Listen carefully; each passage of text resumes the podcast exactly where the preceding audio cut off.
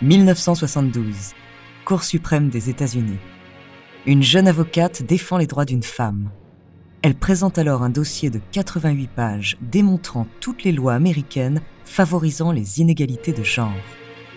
Un dossier qui sera utilisé par de nombreuses avocates féministes. Son nom Ruth Bader Ginsburg. Entre détermination et combat, découvrez sa true story.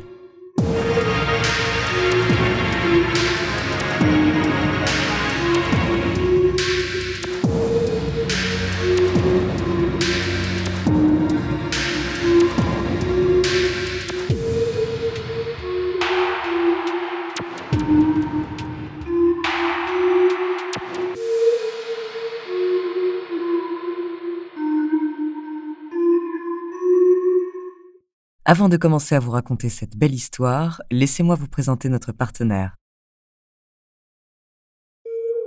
Bonjour, ici Andrea Brusque, bienvenue dans True Story. Eh bien aujourd'hui ce sera le destin d'une femme qui a dédié sa vie à la justice. Alors évidemment ce n'est pas sans émotion et sans admiration que je m'en vais vous raconter son histoire. Ruth Joan Bader naît le 15 mars 1933 à Brooklyn. Ses parents sont des immigrés juifs de Russie et d'Autriche. Elle grandit dans un quartier ouvrier de New York. Sa mère, qui a arrêté les études à son plus jeune âge pour s'occuper de son fils, la pousse à suivre de grandes études supérieures. Durant toute sa jeunesse, la mère de Ruth lui répétera ces mots Sois une femme, sois indépendante. Animée par ces encouragements, Ruth excelle dans ses études à la James Madison High School. Et en 1954, elle obtient sa licence d'administration publique à la prestigieuse université de Cornell.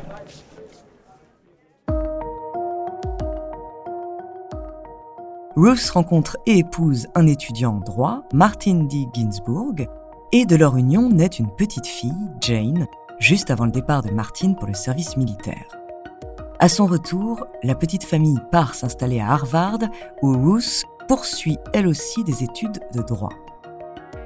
Elle fait partie des neuf uniques femmes sélectionnées du cursus sur 500 étudiants. Et déjà, elle fait face au sexisme et à la discrimination. Elle est même obligée de se justifier auprès du doyen de sa promotion d'avoir pris la place d'un homme. Et oui, car à cette époque, être une femme, qui plus est juive et mère de famille, fait se dresser de nombreux obstacles. Mais cela n'empêche pas Rose Bader de briller. Elle fait face à toutes ces inégalités sans se laisser abattre et intègre la prestigieuse Harvard Law Review. Puis elle demande à être transférée à la Columbia Law School pour être aux côtés de son mari qui a trouvé un emploi à New York. Et en 1959, Ruth Bader Ginsburg obtient son doctorat en droit. Elle est major ex aequo de sa promotion.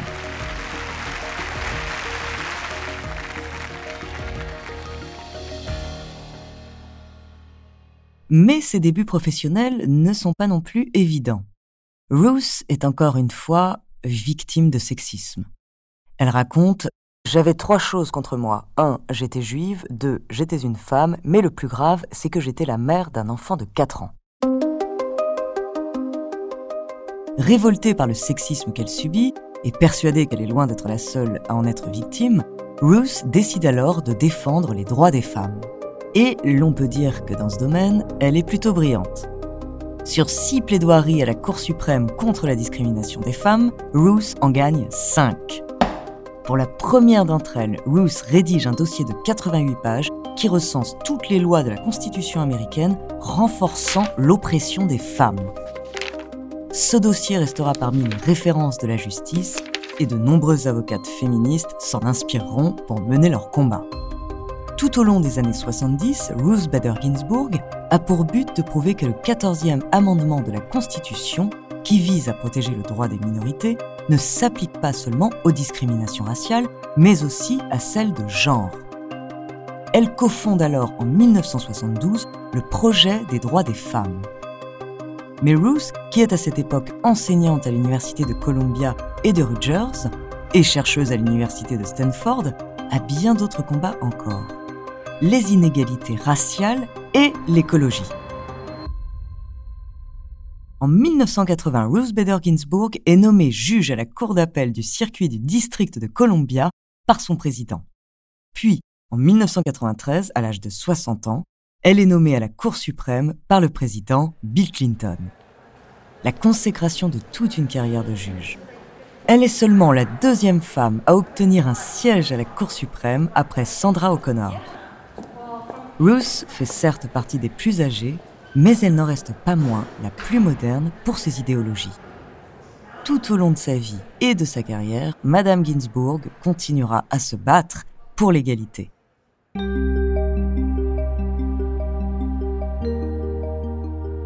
À la Cour suprême, les débuts sont compliqués pour cette femme, haute de 1m50, face à des hommes à la carrure imposante.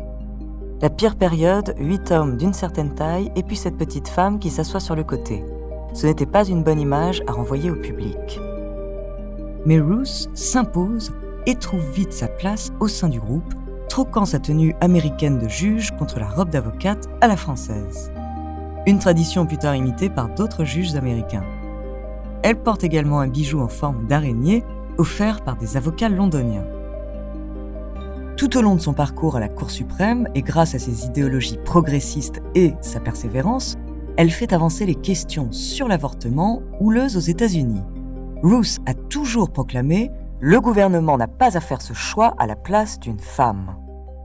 Elle se bat aussi contre la peine de mort ou le port d'armes. Grâce à son travail, la Cour décide par exemple d'ouvrir les portes de l'Institut militaire de Virginia aux femmes. Elle fait également passer une loi sur l'égalité salariale homme-femme. Pendant les années gouvernées par Trump, Ruth devient la coqueluche d'une jeunesse engagée et militante. Elle représente à elle seule l'espoir des démocrates face au président. et sa modernité fait d'elle une icône dans la pop culture américaine. On voit son portrait apparaître sur des pancartes, des mugs ou des tote bags, et le slogan qui lui est attribué, You can spell truth without Ruth, soit Tu ne peux pas prononcer la vérité sans Ruth, apparaît sur des t-shirts portés fièrement. Et son célèbre I dissent, Je ne suis pas d'accord, qu'elle n'a pas peur d'exprimer lors de la présidentielle de 2000, devient synonyme d'audace féministe, de courage et de combat. Des goodies portés fièrement lors des manifestations anti-Trump. On peut également voir fleurir sur le net des mèmes de Notorious RGB en référence au rappeur Notorious Big. Une image de grand-mère branchée que Ruth n'a jamais recherchée mais qui ne lui déplaît pas. Cette grande notoriété l'amuse et la juge voit par là une opportunité de faire passer le message essentiel que la justice et la Constitution sont les garanties de notre démocratie, selon Bestie West, co-réalisatrice du documentaire RGB. Les dernières années de Ruth à la Cour suprême ne sont pas faciles. Sa santé s'affaiblit, mais même à 80 ans, elle refuse de prendre sa retraite et Ruth Bader Ginsburg s'éteint le 18 septembre 2020, après de nombreuses années de lutte contre un cancer du pancréas récidiviste. Trump s'empresse alors de la remplacer par une juge ultra-conservatrice, ancrant encore davantage la Cour suprême dans le camp conservateur. Consciente de cela, Ruth, durant ces derniers jours, fait part de sa dernière volonté, ne pas être remplacée avant l'investiture d'un nouveau président des États-Unis.